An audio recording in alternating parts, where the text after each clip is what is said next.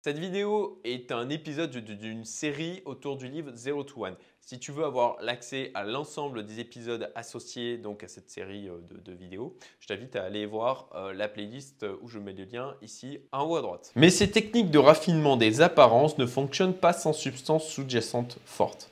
Ça c'est vraiment intéressant parce qu'il y en a plein qui ont essayé de faire, euh, de créer une marque autour en fin de compte des mêmes codes qu'utilisait Apple. Mais en fait, ce qu'il explique, c'est qu'on ne peut créer une marque extrêmement forte avec une culture vraiment puissante derrière que si bah, il y a vraiment des éléments euh, puissants autour, donc euh, technologie exclusive, euh, au niveau autant matériel que logiciel, des vrais éléments différenciants en fin de compte de la concurrence. Et possiblement aussi une histoire qui soit différenciante. C'est ce qui aussi permet de créer une marque forte. Il suffit pas de faire des jolis bureaux euh, blancs euh, design et euh, des produits qui sont un peu dans le même genre pour pouvoir avoir une marque qui est puissante. Il vaut toujours mieux pêcher par excès de petitesse. La raison est simple, il est plus facile de dominer un petit marché qu'un grand. Alors cette partie-là est particulièrement intéressante parce qu'il explique bien que plutôt que d'essayer de s'attaquer à un trop gros marché, trop, trop, trop, important, il vaut mieux en fait se consacrer à un petit marché depuis lequel on va pouvoir euh, créer une maîtrise et ensuite s'étendre vers d'autres. Et euh, bah, pour ma part, en fait, c'est la stratégie que j'ai suivie avec euh, ma, plus vieille boîte Arcris. C'est ça, en fait. D'abord, on a commencé par faire uniquement du développement sur le CMS Typo 3. Puis ensuite, on s'est mis à faire du graphisme. Puis ensuite, on s'est mis à faire de l'éditorial. Puis ensuite, on s'est mis à attaquer d'autres technologies. Puis on s'est mis donc à faire du Drupal, du mobile. Alors, ça n'a rien à voir avec des startups comme Tesla, bien sûr, mais c'est pour vous faire, pour, vous expliquer en fin de compte une stratégie qui fonctionne bien. Il vaut mieux partir sur un petit truc. Je, vois tellement de boîtes qui se disent, euh, qui font tout en fait. Mais si tu fais tout, tu fais rien en fait. Et en l'occurrence, surtout, euh, surtout quand on n'a pas de, preuves en fin de compte de ce savoir-faire qui peut être, euh, qui peut être extrêmement important. Mais tout ça pour aussi donner l'exemple de Tesla. Tesla, ils ont commencé par quoi? Ils ont commencé par créer une voiture de sport qui était pour un électrique, qui était vraiment pour un tout petit marché de niche. Et à partir de ça, une fois qu'ils ont consolidé cette partie-là, avec un, aspect extrêmement premium, ils ont commencé à étendre le marché vers d'autres véhicules comme le, le, modèle S, la modèle 3, le modèle X, etc. D'ailleurs, c'est ce qu'il dit juste en dessous. Après avoir créé et dominé un marché de niche, vous devriez ensuite progressivement l'étendre à des marchés connexes et légèrement plus vastes. Si votre entreprise se résume par son opposition à des firmes préexistantes, elle ne peut être tout à fait nouvelle et ne deviendra sans doute jamais un monopole. Ça, c'est intéressant en tant qu'investisseur, alors aussi en tant que start de se poser la question, ok, est-ce que vraiment, en fait, quelle, est euh, la, capacité à mon entreprise à devenir un monopole? Et encore une fois, hein, il dit bien en fait dans son bouquin que c'est ce que l'on devrait rechercher. On ne recherche pas la compétition. On cherche à vraiment obtenir un monopole pour glaner un maximum d'argent et de possibilités ensuite en termes de, nouveaux projets. En l'occurrence, bon ben voilà, une question à se poser quand on veut investir dans une boîte par rapport à la capacité de croissance de celle-ci et aussi de valorisation et de retour sur investissement. Mais être le premier à prendre l'initiative relève de la tactique. Ce n'est pas un objectif en soi. Ce qui compte réellement, c'est de générer des flux de trésorerie dans le futur.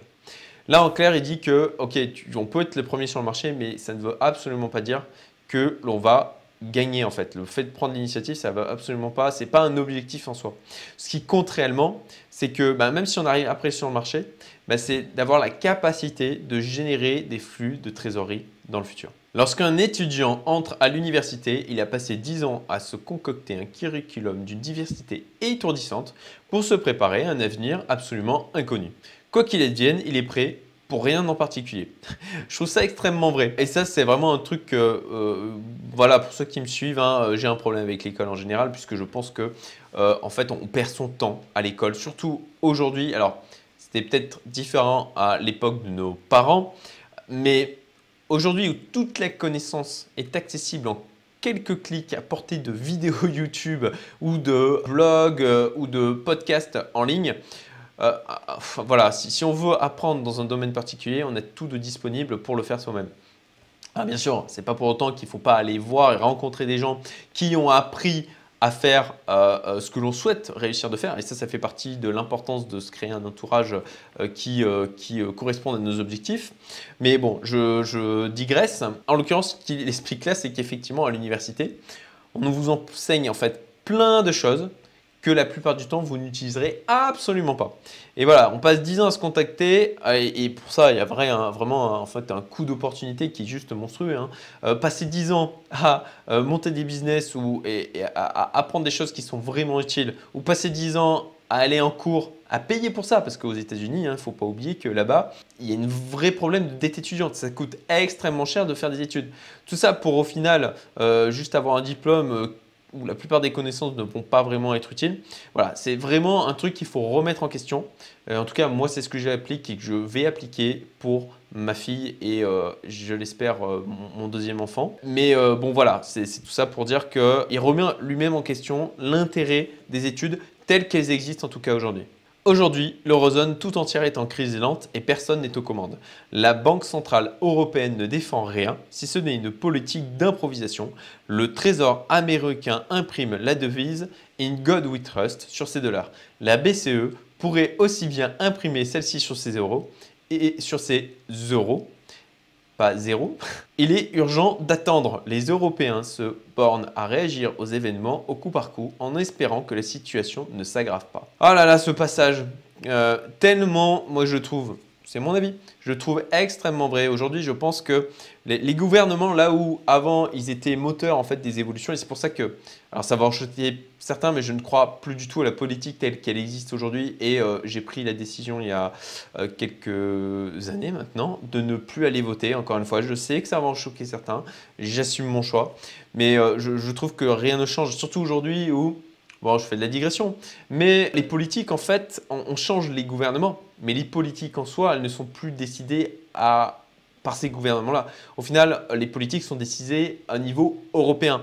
Et au niveau européen, eh ben, ce n'est pas des gens qui sont élus par le suffrage universel direct, c'est des gens qui sont élus par des technocrates. Et euh, bon, on va, on va pas rentrer dans ce genre de choses. Mais bon, voilà, tout ça pour dire que ce passage-là euh, a vraiment euh, résonné en moi comme, comme un truc qui, qui m'a amusé, puisqu'il partage des points de vue que j'ai l'auteur de ce livre en question. Tous les autres pays de la planète craignent que la Chine ne domine le monde. La Chine est la seule à craindre de ne jamais y parvenir. Je trouvais ça aussi, ce passage extrêmement intéressant sur la vision de euh, la Chine. Et puis encore une fois, en tant qu'investisseur, quand on cherche à se diversifier à l'international en termes de typologie d'investissement. Euh, voilà, cette vision sur la, Chine qui a une vision en fait extrêmement long terme.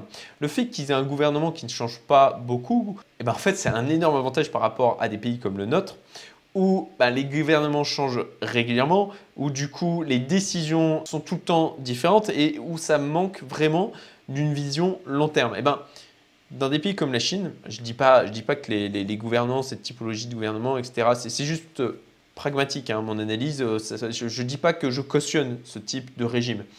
Mais des pays comme la Chine, ou même effectivement la Russie, où en fait on a des gens qui sont à leur tête et qui ne bougent pas, ben, leur permet d'avoir une vision vraiment long terme sur l'évolution de euh, leur pays, sur les choix et les décisions qu'ils vont prendre.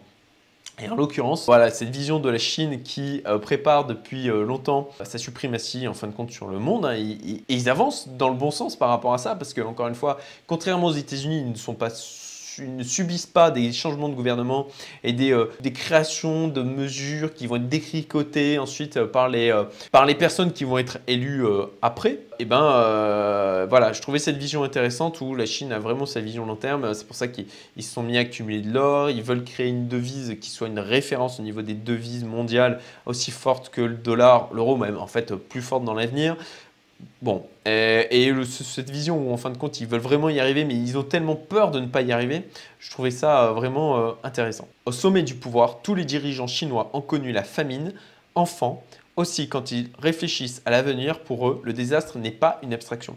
Ça aussi, ça permet de mieux comprendre en fin de compte la manière dont, le peuple chinois peut fonctionner, parce qu'effectivement, ils ont connu des choses que nous, à notre échelle, bah, en fait, on n'a pas connu dans nos vies, hein. la famine, euh, la, guerre. Euh. donc, euh, on a du coup une vision, une peur de l'avenir qui est vraiment différente. Les optimistes indéfinis réorganisent des produits déjà inventés les banquiers gagnent de l'argent en remaniant les structures capitalistiques d'entreprises déjà existantes. Passage aussi intéressant puisqu'en fait il, catégorise euh, les différentes zones du monde au niveau de, est-ce qu'ils sont pessimistes, optimistes définis, optimistes indéfinis. Je ne peux pas détailler euh, la totalité, hein, je vous invite à lire le bouquin parce que vraiment il est intéressant. Euh, si en tout cas vous, souhaitez aller plus loin que la, vidéo que je, fais aujourd'hui. Mais voilà, c'est sa vision sur les optimistes indéfinis, sur le côté en fait, ce qu'il explique en gros là, c'est-à-dire qu'on euh, est dans un monde où il y a beaucoup de choses qui, euh, où on se contente en fait de réorganiser des produits déjà inventés, donc de reprendre des modèles qui fonctionnent à un moment donné et de les réappliquer tout simplement ailleurs. Et que ça manque pour lui d'innovation réelle en fait. L'étrange histoire du baby-boom a produit une génération d'optimistes indéfinis, si habitués à progresser sans effort qu'à leurs yeux, c'est devenu comme un dû. Que vous soyez né en 1945, en 1950 ou en 1955, tous les ans, durant les 18 premières années de votre vie, les choses n'ont cessé de s'améliorer et vous n'y étiez pour rien. Je trouve ça, ce passage, tellement incroyable en fait, sur la vision que ça donne sur toute une génération euh, bah, de nos parents en fait, et l'impact que ça a eu aussi sur bah, en fait, nos générations à nous, où on a été euh, habitué à, on, nous a promis en fait, et ce qui, ce qui fait euh, tout un côté mal-être aussi de notre génération, on nous a promis que bah, tout irait bien pour nous, que euh, on, pouvait avoir une vie, tous une vie extraordinaire, avec ce côté, vous savez, justement, j'en parle dans notre vidéo, avec ce côté épicurien, il faut prendre du plaisir à ce que tu fais. en clair, voilà, tout, est, tout, tout, doit être facile, tout doit être un peu tombé tout cuit dans ton bec. voilà, parce que, en fait, nos parents ont connu une période de croissance où les choses n'arrêtaient pas de s'améliorer. Et je pense que ça participe, en fait, à un espèce de pessimiste ambiant qu'il y a dans cette génération-là, où ils ont vraiment le sentiment que les choses vont moins bien qu'avant pour la nouvelle génération, ce qui est peut-être revêt d'une certaine manière, mais euh, je, je, ne partage pas ce point de vue.